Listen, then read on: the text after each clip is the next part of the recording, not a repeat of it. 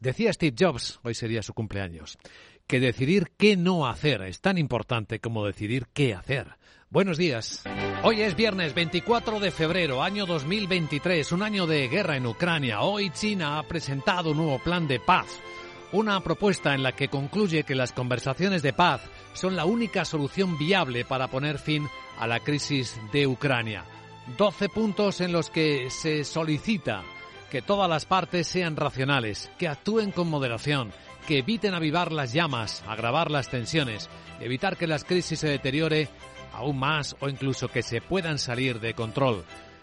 Dice China que todas las partes deben apoyar a Rusia y Ucrania a trabajar en la misma dirección y a reanudar el diálogo directo lo más rápido posible para reducir gradualmente la situación y en última instancia alcanzar un alto el fuego integral.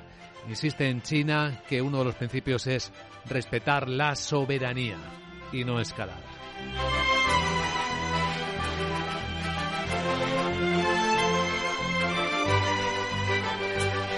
Casi en el mismo momento durante esta noche se votaba una resolución no vinculante de Naciones Unidas condenando la invasión rusa de Ucrania un año después. Se pedía en la resolución la, el cese de hostilidades, la retirada de tropas. 141 países han votado esto a favor. 32 países se han abstenido, entre ellos China. Ha habido 7, 8, los habituales, que han votado en contra. Lo que comentaba la ministra francesa de Exteriores, Catherine Colonna. So I think we have one party clearly que hay, dice, creo que hay una parte que busca claramente el diálogo, como ha hecho siempre, incluso en febrero del año pasado. Y por gracia, por parte de Rusia, no hay absolutamente ninguna señal hasta ahora de un deseo de tener una negociación genuina y de buena fe. Los eh, socios de Ucrania y los países del G7 han eh, reiterado que continuará el apoyo económico. La voz del anfitrión de esta reunión del G7, el ministro de Finanzas japonés, Sunichi Suzuki. El apoyo financiero y económico a Ucrania comprometido por el G7 para este año asciende a 39.000 millones de dólares, dice. Y hemos reafirmado nuestro apoyo inquebrantable a Ucrania. Y asimismo pedimos al Fondo Monetario Internacional que acelere sus trabajos para elaborar un programa de apoyo antes de marzo.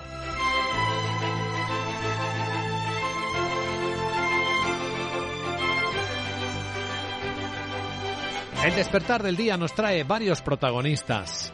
El perfil de quien va a ser el nuevo presidente, por cierto, del Banco Mundial. La propuesta de Estados Unidos. El hombre que ha sido el CEO conocido por esta función de Mastercard durante un buen puñado de años, Ajay Banga, es su candidato.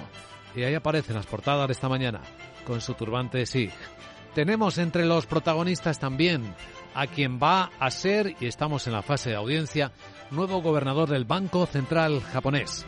Tercer banco central más eh, grande del mundo. Bueno, el segundo en influencia, seguramente junto con el Banco Central Europeo. Y por lo que va hablando el señor Ueda, es muy continuista con su predecesor. Kazuo Ueda está ahora mismo hablando en estos términos. Creo, dice, que la actual política monetaria del Banco del Japón es adecuada, continuando con la relajación monetaria y apoyando firmemente a la economía. Necesitamos crear una condición económica en la que las empresas puedan aumentar los salarios. ¿Y saben qué está ocurriendo? Que lo que está subiendo hasta en Japón sí es la inflación. Hoy se ha publicado el IPC de enero, un 4,2%, más del doble de lo deseado.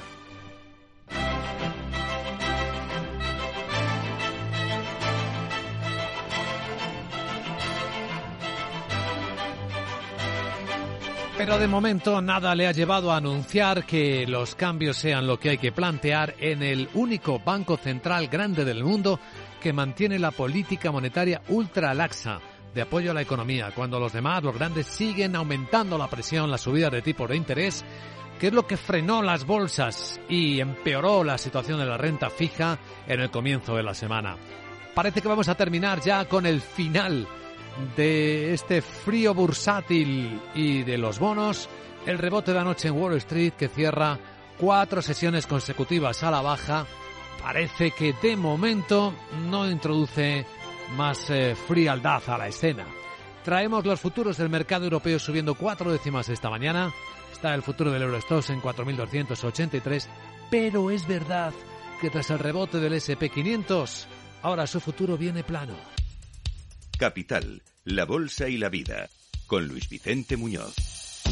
Informe de preapertura de mercados de Europa. Las pantallas de CMC Markets apuntan a una apertura tranquila, más tranquila, una semana en la que ha dado un pequeño respingo la volatilidad con cuatro jornadas consecutivas de caídas de las bolsas y un poquito más de tensión añadida también en los bonos, ante la creencia de que efectivamente eran los bancos centrales los que tenían más razón en su visión de que la inflación no iba a ser tan fácil de ser contenida. Bueno, ¿qué tenemos ahora mismo? En las pantallas de Market, la volatilidad en 21 puntos y medio, por tomar esta referencia. El futuro del mercado alemán subiendo nada, plano. El futuro del mercado europeo cuatro décimas arriba, en 4.282. Y el futuro americano mmm, no, no sigue subiendo, está tres puntos abajo, no es ni una décima lo que baja, está plano. El SP en 4.018. Sandra Torrecillas, buenos días. Buenos días. Los inversores esperan este viernes datos clave eh, para obtener pistas sobre cuál puede ser la evolución de los tipos de interés en Estados Unidos, porque se publica el deflactor de consumo privado del mes de enero. Es uno de los indicadores preferidos por la Reserva Federal que venía moderándose y ahora podría estancarse o acelerarse y, por tanto, dar alas a la FED para que suba y mantenga durante tiempo los tipos de interés altos. Ramón Forcada es director de análisis de Bankinter.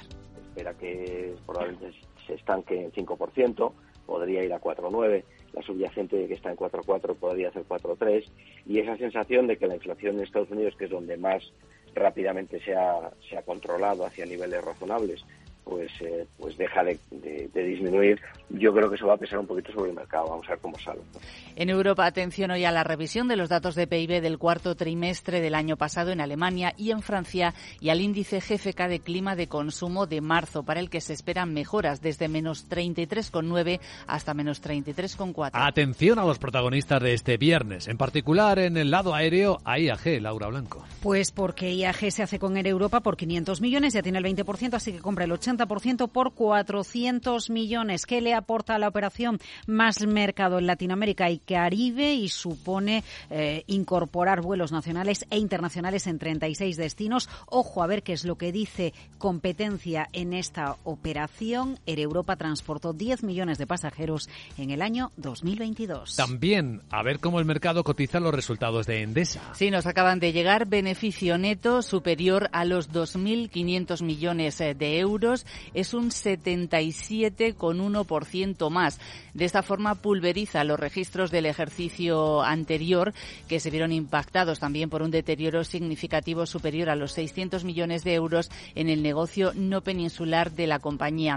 Los ingresos de Endesa se han acercado a los 32.900 millones de euros. Es un 57% más. Y si miramos el resultado bruto de explotación o el EBITDA, que es lo mismo, ha rondado los 5.600 millones de euros. Ha crecido un 30%. Enormes cifras. Por cierto, todos sabemos lo que pagamos por megavatio cada hora en nuestros domicilios, ¿verdad? O nuestras empresas. Pero ¿sabemos lo que están ganando las eléctricas cada minuto, al menos ya que tenemos las cifras de 2022, Laura? Bueno, pues vamos a hacer un poco de populismo, pero al minuto las tres eléctricas, ahora que tenemos los beneficios de todas ellas, han ganado 16.200 euros. A la hora han ganado prácticamente un millón de euros, 973.000 euros, no estamos hablando prácticamente de un millón de euros a la hora. Un millón de euros de beneficio por hora en las eléctricas españolas. Bueno, a ver, más resultados, los de, BASF. Sí, el grupo químico alemán acaba de presentar una caída de su EBITDA en 2022 superior al 11%, pero es que además anuncia que este año van a seguir bajando por los altos costes en Europa y también por la incertidumbre debido a la guerra en Ucrania. Y ojo porque anuncia que va a despedir 2.600 trabajadores, sobre todo en Europa, y de ellos alrededor del 65% será en Alemania. Además, detiene el programa de recompra de acciones acciones de 3.000 millones de euros que tenía en marcha y del que ya ha ejecutado unos 1.400. Bueno, ¿tenemos algún protagonista más por Europa? Sí, el mayor productor de cemento del mundo, Holcim, acaba de anunciar eh, subidas en sus beneficios, supera previsiones, también en parte debido a que ha vendido su negocio en India y en Brasil, prevé aumento de las ventas este año entre el 3 y el 5% y además hay cambios en su cúpula. El actual consejero delegado, Hans Jennings, se va a convertir en el próximo presidente de la compañía. Porque vamos a ocuparnos a continuación de la vuelta de Wall Street. Capital, la Bolsa y la Vida, el programa de radio que despierta la economía, con Luis Vicente Muñoz.